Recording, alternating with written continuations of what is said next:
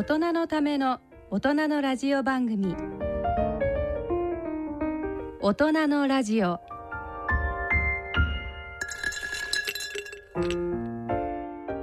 ご機嫌いかがですか？坪田和夫です。こんにちは西澤邦弘です。こんにちは久保田恵里です。この時間はご機嫌をテーマにお送りしています。はい、はい。ということで9月になってあのはい。先生、教授ね退任されてから半年経って、うんね半年ですよね。なんかどんな感じかなあおとかげさまであの大学発ベンチャー坪田ラボってやってるんですが、どうもねなんか合ってるみたい。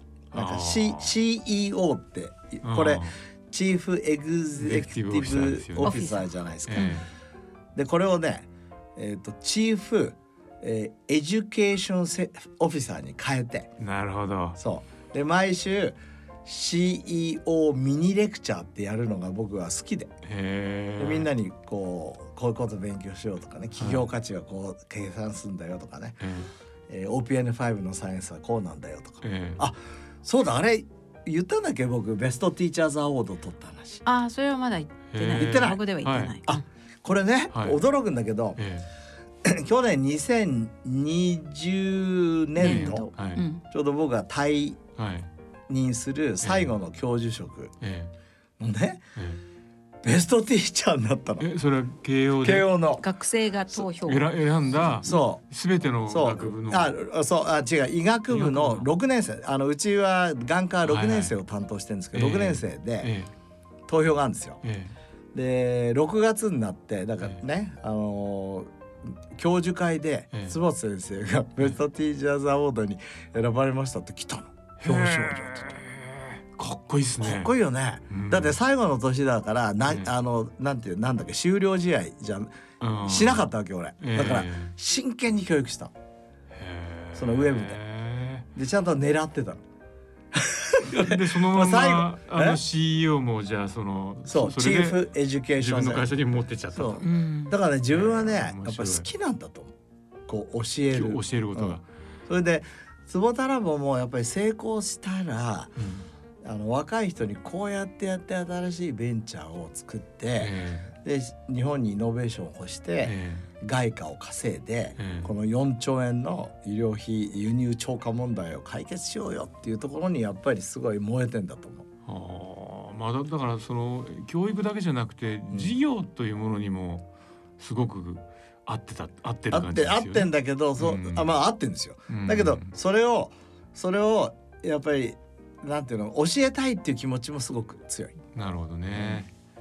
じゃああれですねあの私はあの社員ではないですけど一応あの社員の方々の代弁としてですね、エデュケーションもしていただくとでもう一つのいいは、うんやっぱエンターテインメント。ああいいねやっぱ先生だチーフエンターテイメントオフィサーもうしびれた。宴会屋さんみたいですけど。しびれたよ。ででも先生ねやっぱご機嫌がテーマだからやっぱエンターテインメントも真剣にやると。いいね。いいね。いいね。ぜひ。あのね今度僕のアシスタント CEO アシスタントとしてねええ。城塚さんってねすごい人が来てくれて、うん。彼があのこの間そのまあウェブ飲み会しか今できないじゃうん。ん。つぼラボのウェブ飲み会やった時に、えあのしんちゃんってあのうちのなんていうの、えー取締役ええ。お誕生日会をウェブ上でやってくれて、え結構かかわいいビ何そのスライドショーでさ、ええ。エンターテイメント やっぱすごいですね。やっぱわ若い方なんですか？若いすごい若面白い人で そういろいろやってくれてあ全然違うなと。あじゃあ彼いいですね。CEO アシスタントだけどチーフエンターテイメントアシスタントの、えー、アシスタントだいややっぱじゃあもうライフシステムはもう完璧な感じですね。いやおかげさまでね本当に嬉しくて、ええー、腰痛も治ってきたし。あれ先生の新しいオフィスって、うん。あの慶応の横のあたりですよね。そうなの信濃町の駅前その向こうには、競うん。競技場があってあ見えるの？僕のオフもィスからしかしてあの開会式の人がうん。あのブーンってあのあそこいりゃよかったと思ったら本当にああいうことやるんだったらあそこから見てりゃよかった。花火おそらく完璧に見えるようなオフィスなんましたですよね。見えまし。た本当にそう。そうそう。はあうちのいらっしゃらなかった。うちのきうちの近所からでもすごい大きく見えてたんですよ。だから先生のとこだったら絶対見えましたね。僕のとかビルで見えなかったけど。あ本当だ今あの久保田さんが 当日の写真を出してます。綺麗すごいまあもうあの綺一ヶ月以上前になります。あそうですね。麗そうですねそうですね。そうですか。そう懐かしい話題ですねえ。でもなんか本当にじゃあいいですね。なんか見晴らしはいいあの CEO はご機嫌だ研そうですね。究はガンガンやるぞ。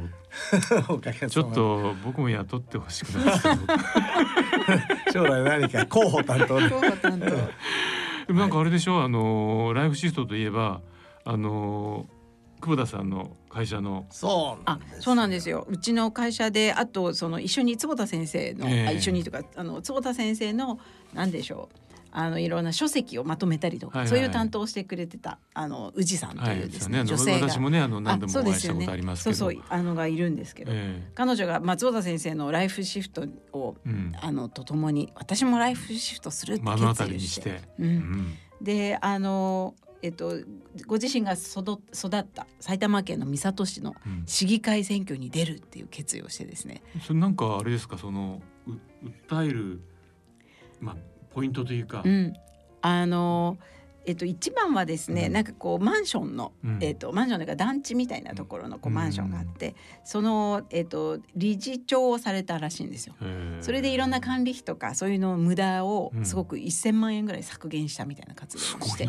そう。それでなんかそこの、えっといろんな裁量が買われてですね、でなって。で、ええ彼女は今な何でしたっけ？あのエネルギー問題とか、うん。三郷 SDGs っていうのをこう掲げて、うん。なんかこうエネルギー政策を、ええそのああいう今あるものに頼らない自分たちの仕組みを三郷で作ろうっていうのをなんかやろうっていうことになって。突然ライフシフトしますとか言って、えであの久保さんとね応援に行って、ええで翌日応援に行かれたんですね。行ったんですよ、ええで翌日が投票で、うん。そしたらななんともう中盤でそう当選。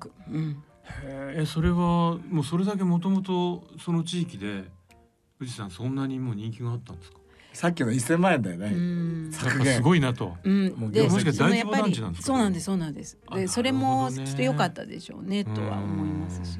いやでも僕感動しました、うん。こうやっねてあのエリちゃんの会社のね宇治さん、うんもう僕のずっと広報担当してくれた人が、え私もライフえシフトなるほど。そうだから面白いですよね。だから、ね。まあでもそのセカンドキャリアとして育った地域に貢献するっていうのはある意味すごくいいお話だなと思って、うん。なんかもうなんかみんなこっちも元気もらって、ね。えうん、でこれからあれですね政治はサイエンスだとかなんか ご機嫌じゃなきゃダメなんだとかなんかこう。ぜひあの。でも三郷をね、うん。その太陽の街にしたいと、ええ。だから子供たちがやっぱ外で遊べるようなね、はいはいはい。やっぱり安全じゃないと外で遊べないし、うんうんうんうん。で禁止のこともよく知ってくれてるので、え禁止がないような社会、えはい。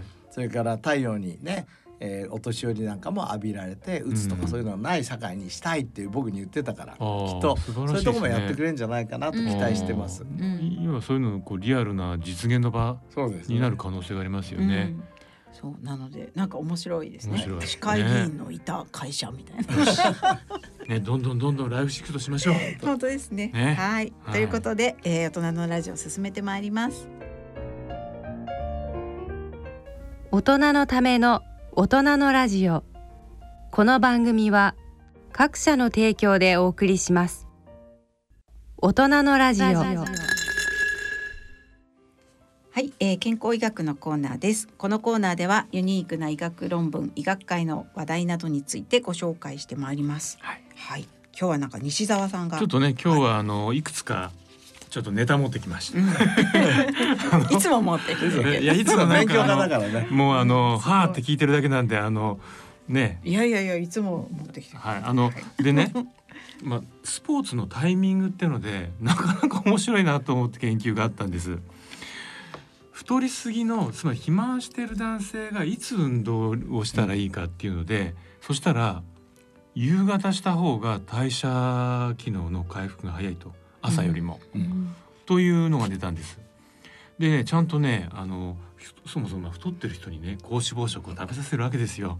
高脂肪食を食べさせて人道的じゃないね。人道的じゃないんです。それで あのその食べながら朝6時半から運動する群とですね夕方の6時半に運動する群でこれであの同じことをややってるんですけど本当ねあの脂質も、えーこう代謝物の状態も心肺機能も血圧も、えー、もう基本的に夕方やった方が良かった。なぜかってのは、まあ、よくまだわからないディスカッションめちゃ長く書いてあったけどね、うん。これ昔あの朝食前に運動するのと朝食後がいいかっていうのでありましたよね。い。でまだにたまに出てきますよその論文。そのはい時にはええ。朝食前がいいんですよ。うんうんあのい普通に考えると朝食後に運動した方が血糖値とか下がる、うんうん。それ使われるかと思うけど朝食前の空腹時に運動するとミトコンドリア機能が上がるので、うん。24時間その効果が続くとうんうんいうことで、えー朝食前が一番いいと俺思ってたんだけど、ううん。この夕食前っていうのはねあんまりないね今まで。面白いですよね。面白い夕食うんただあの筋肉のパフォーマンスが一番出るのはもう夕方だっていうのは昔から分かってたので、うんそうですよね。まあ体温だってね、あのそう大体三四時ぐらいに一番上がりますよね。そうだからもしかしたらそこら辺にうん運動する方がいいのかもしれない。まああとあれですよね。きっと朝運動すると、その確かに代謝のいい状態が日中続くけど、夕方運動することで逆にあの結構こう夕ご飯で食べたものってそれから活動がしない時間帯に入るので、うん。血糖値を寝てる間に上げちゃったりとかね。意外とその寝てる間にダメージがたまるような状態が作れるじゃないですか。うん。でそうだおそらくそもしかしたらそういうことが起こりやすいからこそ肥満になってるっていうのもあるのかもしれないですよね。ですね。これ面白いなと思うのは、はい、あのーまあタイミングっていうのはええ。食べるのもすごく重要で、うんご存知のように食べるのは朝がいいんですよね。うん。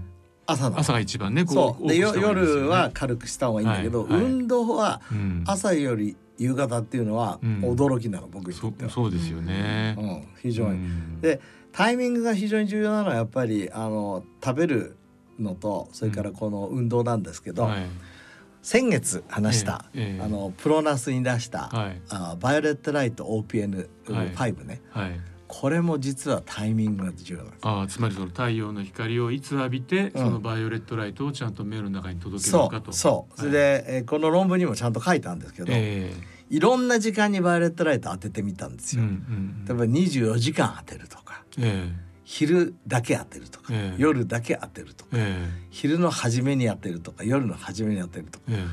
全然効果が違う。うん。ちなみに24時間当ててるとどうなるんですか？あんまり効果ない。ないあそれえっ、と論文ねえっ、と出てるんであのもし興味ある人は見てほしいんですが、あはい。でえっ、といわゆるなんていうのか明け方人で言ったらうん。明け方にうん。当てた時が一番いいってことは分かる、ああつまり朝を迎える前に当てて。朝を迎えるそのドドーンっていうんですかこう、うん。光夜明けね夜明け。ですね。の時、サンライズのうん。時の時にうん。当てるのが一番いい、まあネズミの場合はええ。夜行性だからちょっと違うんだけどでも、うん。その光が当たってる間のその一番最初のところが一番いいか3時間それななんでなんですかね？多分これ体内時計とも関係してると思うんですね。うん。だから暗い暗いバイオレットライト重要重要って言うけど、はい。あのこれ気をつけなきゃいけないのはだから夜はもともと人類はバイオレットライトなんて当たってないんですよ。太陽ないんだから、もちろんブルーライトも当たってないんだけど、でそういう時に当たっちゃうことはむしろマイナスになる可能性ある、で我々が血流が上がる様子ってのはあれは昼間当てた時に上がるんですよ、はいはいはい。で夜の効果はまだ分かってない。もしかしたら下げるかもしれないし、うん。ということでええ。やっぱり西田さんがこう探してくれたこのタイミング。うん。人生はタイミングだっていうことですよね。なるほどね。ええそれ先生そのうん。ドーンつまり夜明けに当てるっていうのは、ま、周りはまだちょっと薄暗いけどあえてそのブルーあのバイオレットライトだけはちある程度ネズミの時はね。ネズミミの時は。で、人間の時は僕たちはまだわからないんですけどうん。一応この間治験をやったんですね。はい。えー、治験の話ってここでしましたっけ？まだ？いやうんしてないですね。していいですかねそれ。もだってこれもうプレスリリースしましたから大丈夫。ああの実はバイオレットライトをお発するこのメガネ。はい。これを先生が今してる。うん、20人の、はい。おあいや40人で40人の小学生に、ええ。ー6ヶ月間やってもらいました。で20人はバイオレットライトを普通に与えて、うんええ。でもう20人はコントロール。はい。ね、はい。えーその時にあの出したのは朝の11時から昼の2時までの3時間だけ出るようにした。それで近視の今後モデルでうん。近視が抑制できて、えそれも眼軸長も屈折もできて、えはい。それで、えー、と安全性ももちろん、うん。あの何の問題もなかった、うん。これはプレスリリースうちしてるから、はいはい。こう公表していいと思いますけど、えだからそういう意味で昼間がいい、なるほど。でなんで昼間にしたかっていうと太陽がこう上がっていくじゃないですか、うん。で下がっていくじゃないですか。うん。その間で11時から2時がバイオレットライトが一番外に満ち溢れてるんですよ、うんなるほどなるほど。だったらそこが一番いいんじゃないかということでうんやりました、えでもじゃあまだ人ではその夜明け前ぐらいにそのバイオレットライトメガネをあのかけるっていううん。のはまだしてしてないいしてない。だってえっ、と夜明け前ってバイオレットライトはそんなに外ひですよね。強くないんですよ。うんだからあんまり生理的じゃないじゃんそれ、うだんからやっぱり高い時に出した方がいいのかなと。もともとネズミさんはええ夜行性だからうん光を、なんていうの避けてるからあね、そうか。じゃあまあそのまま人間にはまあ当てはめてもいけないいけないけど、ただあの先月も言ったけどこの OPN5 っていうのはかなりの種族で保持できてるので、うん。何か大事なことはやってることは間違いない。うんなんかでもその暗闇に光が差す、うんそれはええっとネズミにおいてその試験環境ってどういうところでやってたんですか？あ。それはあのケージの中に入ってて、うんで僕たちって光環境を自動的に操作するシステムを持ってるんですよ。うんあだから何時から何時までこう当てなさいってやるとちゃんとそういうふうに当たる。うあんで普通のえー、と研究者が使ってるライトはブルーライト LED なので、うん。ブワイオレットライトはない、なるほど。うん。じゃあそれを入れて。入れてやった、うん。まあでもいずれにしても本当そのタイミングが面白いですよね。タイミング大事ですよ、だけどやっぱりなんかこうなんていうの夜明けってやっぱり生命が輝き出す感じあるじゃないですか、うん。なんか旅行とか行って、ね鳥が鳴き始めたりとか、はいはいだからなんか面白いですね。そこでやっぱりこう光を浴びると、うん。こういろんなシグナルが押されるっていうのはうん。なんかうん。面白いなと思って。あの先月実はサイエンスに取り上げられたって言ったじゃないですか、はいはいはい。実はそのサイエンスに取り上げたその人のええ。文章すごくおしゃれで、うん。あのなんていうの今あの A ちゃんが言った、えー夜明けの時にこう出てくると。ううん。んで、えーなモーニングバードなんとかっていうあのことわざがあるのね、あの早起きは三問のう特に、うん。はいはいはい。モーニングバードはなんか得するみたいな。うん。モーニングバードはそうやってバイオレットライトの光浴びてうん。もしかしたらいいものを見てんのかもしれないって書いて いやーやっぱでも確かに面白いですよね。でそのなんだろうモーニングライトはおそらくそういう光が強いでしょ？であの「緑の光線」っていう、うん。あの映画とかってあのあるんですけどね。それあのなんかヨーロッパの方だと恋人同士がですね太陽が沈む一番最後に緑の光線が残るらしいんですよ。でそれはでも日によ日によって綺麗なんかある状態普通赤じゃないのいやでもね最後緑が残るんですって。でその緑の光がたただある環境が整わないと綺麗に出ないらしいんですけどそれを見ると幸せになれるっていあうー。なんかねあのあがあるんですよ。うん。でその映画はずっとその緑のその光線を探すっていうまあ映画なんですけどうん。でやっぱりその夜明けの最初の光とかその沈む時の最後の光も含めてあの太陽を構成構成してる光っていうのがなんかあの明確にこう見えてくるような瞬間ってそうですよね。あの虹がその典型だけど、うん。確かに夕日とかあの夜明けに空見てるといろんな色が見える見えますよね。マジックタイム。マジックタイム、うん。そうそうそう。んねそうマジックタイムになんかシャンパン飲むの僕しよう全然関係ない。ですすいません。いやすみません。タイミングの話でまたまたしても光の話にあの先先月いてなっちゃったんですけど、はい。あのえっ、とねじゃあ次はですね、はい。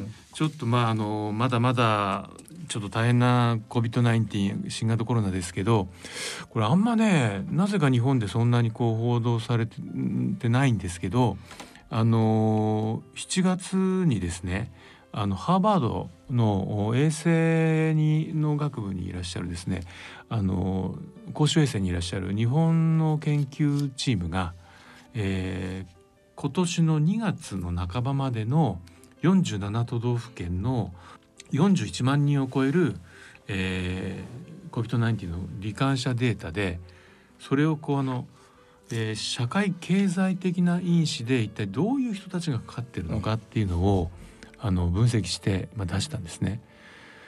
でまあ、ちょっと残念ながらやっぱり一番高かったのがあの飲食業に関わってる方々だったんです。うん、でそれは罹患のリスクが、えー、2.6倍そして、えー、死亡リスクが4倍ぐらいなんですけど、うん、で他にはですねやはりそのこう生活保護所帯とかですねあのいわゆるこう非定期労働についている方っぱこういう環境の方々でありある程度高い、うん、でもう一つは生活習慣ではもうダントツだったのはやっぱり喫煙でした、うん、喫煙が、えー、1.5倍ぐらいになってる。まあただそれ以上にちょっとやっぱり飲食業の方々のリスクが高くなってるっていうのはちょっとまあある意味ショックというかですね、うん、あのまあある意味ねこれだけこうお前らちゃんとこう気をつけろよって言われてやっててそれでもやはりそれだけのリスクがあるっていうのがねどうしたらいいのかなって思ったんですけど、ねまあ、飲食業もそうそうですよね、だって一番人と接するからね。はいだけど僕もう一つやっぱりあの所得格差とこのいわゆるえー、罹患率と死亡率が、日本でもそうそうなんですよね。他の国と同じようにっていうね。いや僕はね、はい、アメリカは完全に出たじゃないですか、えー、そのやっぱり所得の低い人がどんどんなくなるし、はいだからああアメリカに比べれば日本はいい国だなと。いろいろね政府もいろいろなんか後手後手に回ったりするかもしれないけど、えー、ちゃんと病院もねちゃんと保険であるしと思ってたけど、実際はやっぱあるんだよね所得格。ね、だから今人に係数日本も増えてるっていうけどやっぱここなんか見るとやっぱりこれってシリアスな問題になりえますよね。ですよね。結局閉じこもっていられない環境があったりとか、うん、ある程度リスクのあるところに出ていかざるを得ないっていうことですよね。一つはね。そうですね、うん、まあいろんなあの考え方もあるし医療アクセスもあるし、えー、栄養状態もあるし、あとまあ情報へのアクセスとかね。そうですね。うん。まあだからそう考えるとやはりオーソドックスなとこ手法がやはり防ぐには必要というか、まあ、ある程度こうそれなりのあの、まあ、経済状況があって、えー、こもる時はこもれたり、うん、もしくはマスクがちゃんとあの衛生的にいつも手に入ったりとか、うん、いうことですよね。そうですね。でこのあのえっと、ハーバードのグループこれ一郎河内先生っていう先生が率いてるんですが、えーはい、で僕はあの何年か前に、えーと、お会いしたことあってインタビューしたことあって、で彼はソーシャルキャピタルの研究してんですよ。えーで今回出てなかったんだけど僕はあの思うに、えーと、例えば所得が低くてもね例えば友達がいっぱいいるとか、えーソーシャルキャピタルを持ってる人は例えばかかりにくいとか、うんはい、なんかそういうポジティブな研究してほしいなと思いながらね。確かにね。そう。あのある意味ねまあその公衆衛生の話じゃないんですけど2つあのポジティブな研究をコロナに関して日本人の研究者がやったのを見たんです。うん、一つはあの今までのですね結核がかなり最後まで残ってた国を、うん、国とあの全部こう世界のデータを解析してで見たら日本とかアジアってやっぱり最後の時期まで結核が残っていて、うん、それとその大体時期とかデータとですねあの COVID-19 の罹患の率がまあ、相関してるっていう研究を出して、うん、まあ、それはあの BCG はおそらくあれは違うと。そうじゃなくてやっぱりいつまで国民にあの結核菌が広がってたかっていう。でそれがまだおそらく上の方に行くと残ってる世代もいるんじゃないかっていうね、うん、そういうそういう意味ではその、えー、一時期そのねあの明治期とか非常に流行ったわけですけど、うん、あの結核の広がりがあ今になってその COVID-19 の抑制因子の一つじゃないかっていうのは一歩出てるんです。うん、でもう一つはあの神奈川の歯科大の先生たちだったかな、えー、COVID-19 にかかっていない200人の唾液を見たら4 5 6だったかな。の唾液の中から COVID-19 にはまる、えー、つまり抗体交差抗体が発見されたっていう。だからもしかしたらファクター X って言われているものはいくつかあるのかもしれないと。で例えばね、ヨーロッパの中からはちょっと変なのも出てきててそれはなんかね例えばデンマークとかフィンランドのあたりでビタミン K2 不足の人たちであの重症率とか高くなってるんですよ。うんでそれはやっぱりそのビタミン K2 まあメナキノンですよねあれがあの豊富にあると肺の中でのその炎症の広がりを抑えられるなんか MGP とかいうタンパクがあのえーちゃんとこう動動くと抑えられるらしいんですけどでそういうあのビタミン K2 がいっぱい含まれてる食品はヨーロッパには多いと言ってもチーズぐらいしかないと。うん。でなんかね一番多いのがねカマンベールとか言ったかな。ところが日本にはその10倍も含まれる食べ物がそこらに安い値段そううん。納豆。納豆やっぱり、うん。でなぜ日本からその、えー納豆摂取とそのビタミン K2 の血中濃度と COVID の関係の研究出てこないのかなっていうようなですねうん。そんなのがあったりしました。だからまあね先ほど坪田先生がまあ日本はいい国だと思ってたけどやっぱりダメなとこあるなってお話もありましたけどうん。もしかしたらまだまだそのわからないファクター X とかあるのかもしそうですね。れないですね。あそれから西田さんが言ったようにやっぱり納豆は発酵食品だし、うん。あそうなんですよね。で。そこら辺の文化はね非常に大きい、大きいですよね。そうその発酵食品でも一つ面白い研究があってですねあのスタンフォードにいらしておそらく世界の中でもその食物繊維がどれだけ腸の健康維持に重要かっていうのの、まあ、トップランナーのチームうん。あのソネンバーグ先生っていう、あのご夫婦でね研究やられてる、このとにかくその、うん、発酵する食物繊維を取ら取ってないと、えーあっという間にその腸の多様性が減っていくぞって言ってる先生たちがこの間 すごいびっくりするような論文をセルに出してですね、えー高食物繊維の食材群を取らした人たちとうん。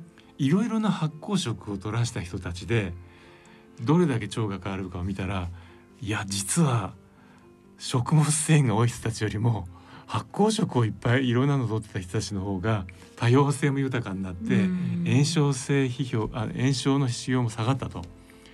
え今まであれだけちょ食物繊維食物繊維って言ってた先生がはいきなり今度は発酵食って言っちゃうんですかっていうのでびっくりしたんですけどやっぱその総合性っていうのはやっぱりすごいってことですよね。両方重要って僕はあのうん論文をね見て思いましたけどあもね。うご覧になっていただいたんです、はい。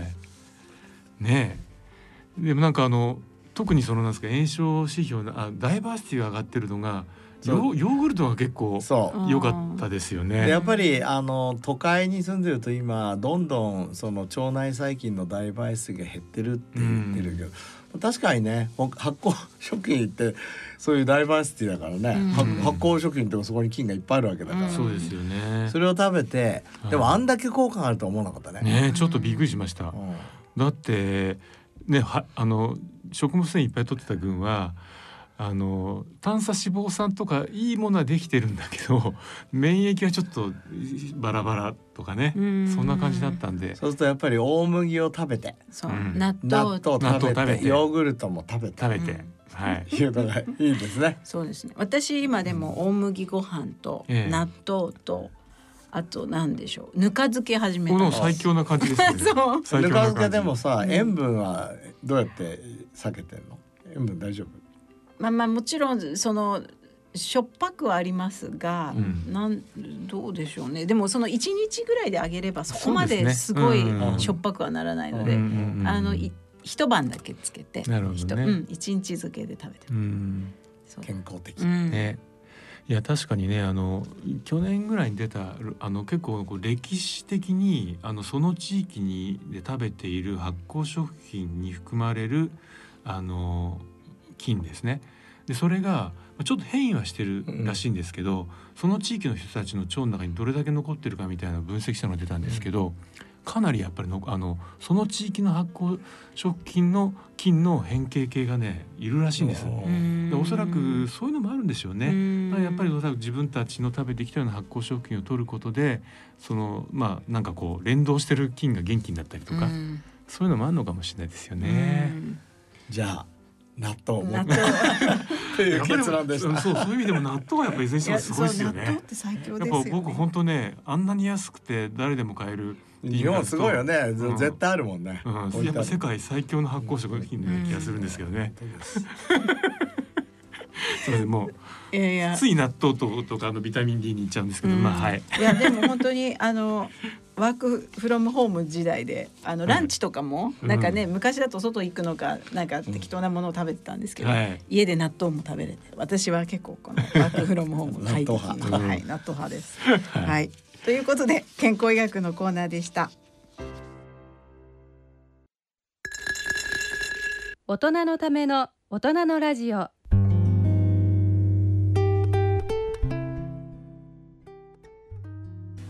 いということで今日の大人のラジオはいかがでしたでしょうか？はい。まああの最後にねちょっとまた発酵食品のことに振らせていただきましたけど、僕たち好きなんだね。うんみんなな納豆が好きみたいな。でもほらあの発酵って火の使用とれうんあのどっちが先かって言われてるぐらいで人にとってそっかそっか。だからやっぱりその非常にこう最初の時期から人類があの人類として生きていくためにあの一緒にこうあの歩いてきた世界ですよね発酵食品ってね。そう考えるとまあ先月から今月まであのひ引っ張った太陽とかねね。うんやっぱお日様浴びて発酵食品食べて、うんやっぱなんかもともと人が一番最初の時に大切にしたものを、うんやっぱ常になんかこう再発見し続けるってやっぱ本当重要だなと思いますよね。うんでそれをだからこうこうスパイラル状に上に上げていけばいいわけですもんね、うん戻っては。だからまあなんだろうこうレトロフューチャーっていうやかですね。いやもともとだって遺伝子そうやって設計されてるからですよね。うんうんそれに従った方が絶対いいですようね。うんんだからねあのーまあどんな状態にあってもそれはいつかあったことだし、うん。そこにだったらその時代に戻って、ね、今だってほらコロナとじゃあなぞらえられるのってやっぱペストが流行った時代とか、うん。あの時代あの時代ってやっぱいろいろなもののこうスタート地点になってたわけだし、うん。まあちょっとこじつけてる感じもするんですけど まあいずれにしてもなんかこう温故知新重要みたいなそうですね。うんガラガラポンしていい生活習慣をね身につけて。うんいきたいですよね。はいはいまあねあのもうそろそろするとまあ涼しくもなってくるだろうし、そうですね また一層ご機嫌にしたいと思い秋もます。迎えていきたいですよね。はいということでそろそろお時間になりましたえっとお相手は私久保田恵里と西澤邦弘と坪田和夫とでお送りさせていただきました。それでは次回の放送までさようならさようなさようなら。ら。